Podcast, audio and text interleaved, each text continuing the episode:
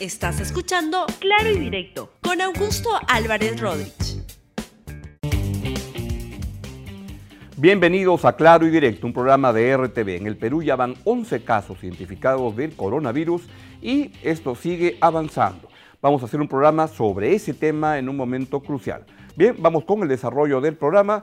el mundo está pendiente de los casos de coronavirus. Hay más de 100.000 casos ya identificados y eso tiene impactos de todo tipo. Mientras en China ya va decreciendo los casos, cada nuevo, el número de casos nuevos que van apareciendo, en Italia se ha decretado una virtual paralización del país y ayer hubo un día muy fuerte contra la economía por el efecto del coronavirus porque las bolsas del mundo tuvieron un desplome muy muy fuerte con un bajón histórico importante el día de ayer y todo depende de cuán largo va a ser este proceso.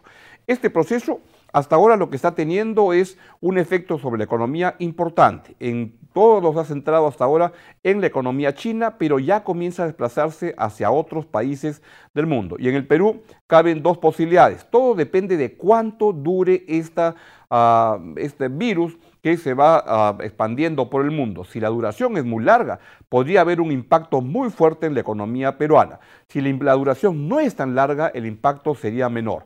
Apoyo Consultoría preveía para inicios de año un crecimiento de la economía en el año 2020 de 2.7%. Si el control fuera rápido, unos dos meses, algo así, la caída sería solo hasta 2.3% de crecimiento este año. Si en cambio fuera más largo, podría tener un impacto de hasta 1.5% de crecimiento en el año, que ya es un impacto muy fuerte. Vamos con el primer, el último reporte de lo que ha dicho la ministra de Salud, que este, está hablando de los casos y qué es lo que se puede esperar en el Perú. Adelante. ¿Son familiares de paciente cero o no? No, no, no. Son dos nuevos casos, dos ciudadanos que han venido de países que han estado visitando. ¿Entre ellos no se conocen? Son hermanos. No, ministra, entonces en total podríamos reiterar en Huánuco. Buenos días a todos. ellos se encuentran en Huánuco. Ellos se encuentran en Huánuco y este, están ya con el equipo de salud casos de, coronavirus en nuestro cargo.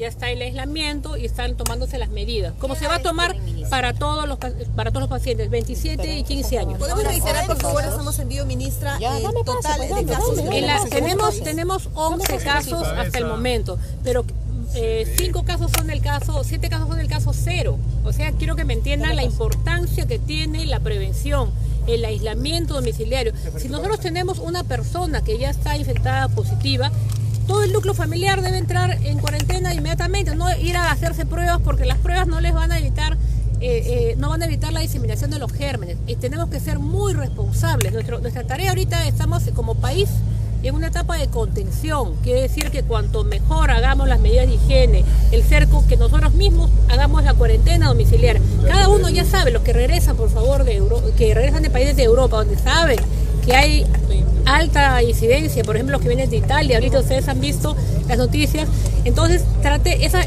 personas estén en una cuarentena domiciliaria. Vamos a estar nosotros como con los equipos de salud orientando ese tema porque eso nos va a ayudar y nos va a eh, disminuir el número de casos que tenemos. Ministra, estamos en vivo para América Televisión. ¿Nos podría mencionar dos casos más se han agregado? Tenemos 11 casos, son dos hermanos. Dos hermanos que han estado visitando ciudades de Europa y que han presentado los síntomas ya estando acá en el país. Se encuentran en la ciudad de Huánuco, eh, su estado clínico es estable y están en, una cuarentena domiciliaria, como ustedes ya saben, porque esto se comporta en las personas jóvenes como un cuadro gripal. Ministra, ¿qué cosa eh, podría hacer el Ministerio de Salud tal vez en coordinación con la policía, por ejemplo, lo que sucedió con un ciudadano en Lambayeque que se resistió a hacerse la prueba contra el coronavirus.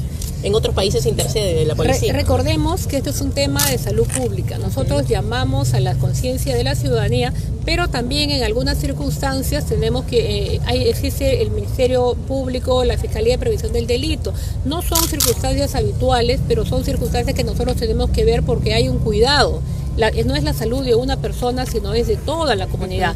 Bien, fue la ministra de Salud, Elizabeth Inostroza, dando un comentario sobre la situación actual en el país. Pero se acaba, acabamos de enterarnos que se han suspendido los vuelos entre España e Italia. Y justamente vamos a conversar en este momento con el periodista Raúl Tola, quien está en Madrid, para que nos cuente cómo está la cosa por ahí. Raúl, querido Raúl, ¿cómo estás? Muy buenos días acá, buenas tardes por allá.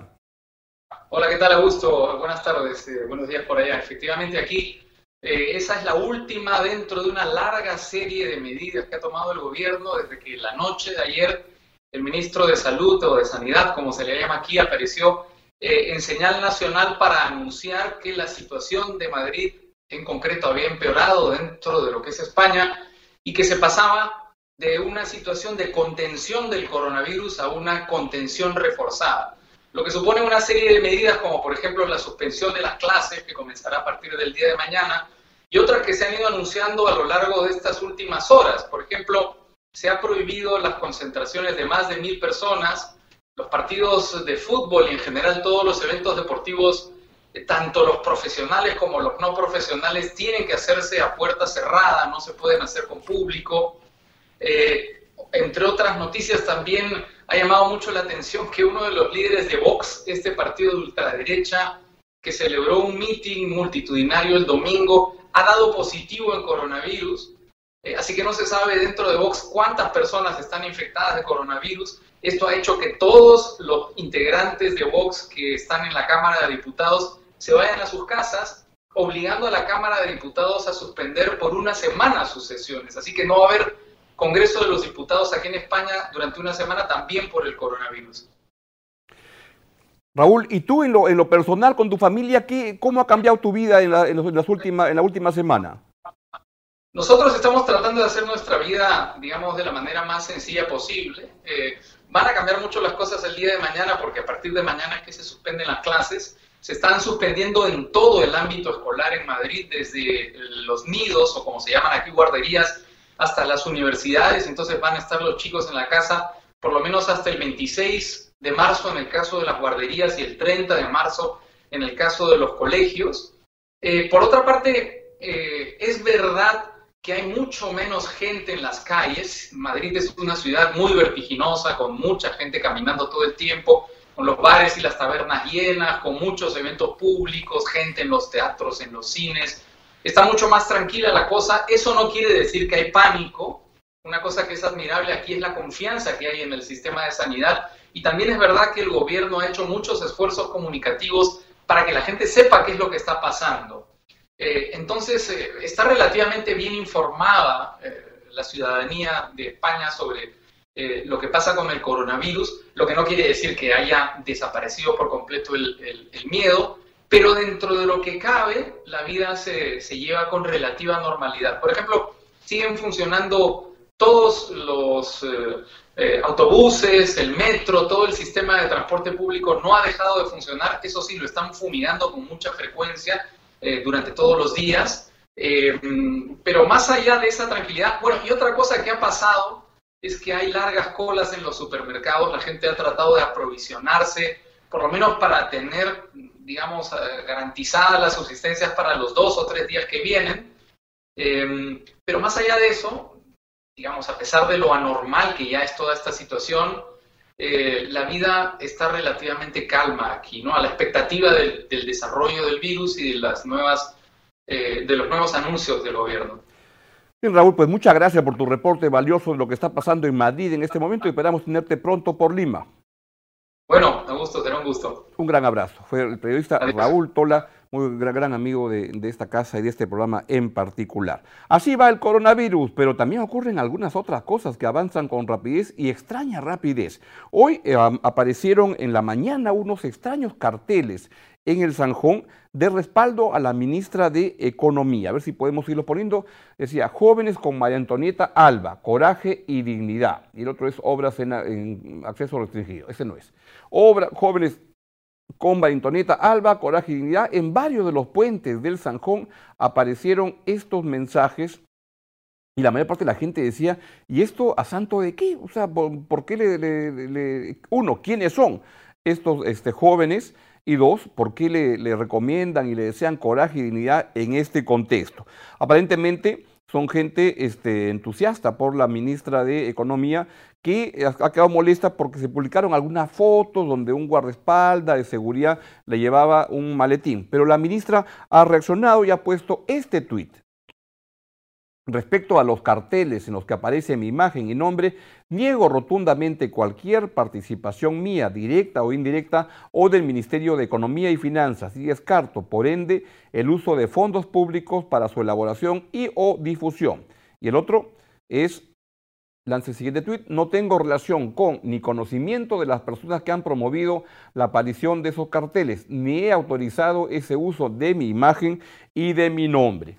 La verdad que es una cosa que es contraproducente para la ministra, porque cuando aparecen estos carteles son señales de que hay algún tipo de interés político algo, y es algo que al gobierno en particular y a la ministra de Economía en ese momento no le conviene en modo alguno. No descarto, por tanto, que sea gente que lo que quiere es fregar a la ministra de Economía y hacerle algún tipo de daño político y que les puedan estar simulando como que hay una intencionalidad política en sus decisiones, lo cual sería malo para ella, para el gobierno, para el país. Y por último, una buena noticia.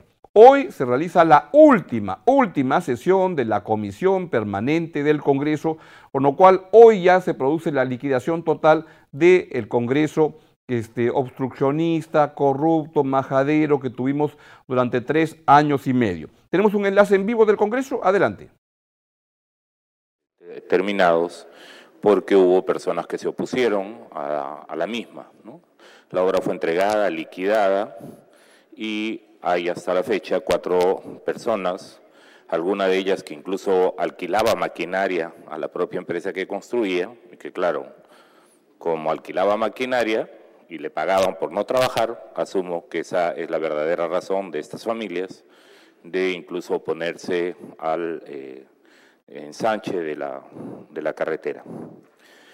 Pero el tema principal, problema, eh, presidente, se resuelve con un largo listado de eh, obras que podrían, en el, marco de la ley de competitividad, expropiar terrenos para que se puedan hacer sin problemas? Yo creo que ese no, no es el camino a seguir, presidente, porque, por ejemplo, cuando se trata de terrenos de comunidades campesinas o se trata de pueblos originarios, por ejemplo, cuando se habla de todo el tema de la hidrovía amazónica, mejoramiento y mantenimiento de las condiciones de navegabilidad de los ríos Ucayali, Guayaga, Marañón y Amazonas, esa comisión permanente se fue y el Congreso que fue disuelto ahora sí se acabó del todo y estaría arrancando en pocos días el nuevo Congreso que ojalá lo haga mejor que el anterior. Uno puede pensar peor que, que, el anterior es imposible. No, siempre se pueden hacer las cosas peor. Nos vamos. Bien, se quedan con Libero, pero a, las 12 y 15 para que nos cuente todos los deportes. Y a las 11 y 30, en un ratito nada más, no se vaya, viene Reforma Política, esta serie de programas Víctor Caballero está conduciendo para que usted esté bien informado sobre los distintos puntos de vista de la reforma política que está en marcha o me pregunto, ¿está en marcha realmente o está ya parada? Esto es lo que se va a discutir a las 11 y 30. Y a la 1 viene el noticiero de RTV. Hasta mañana a las 11. Chao, chao.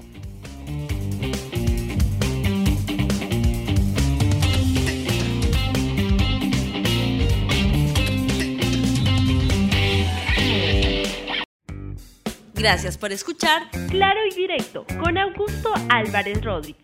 Suscríbete para que disfrutes más contenidos.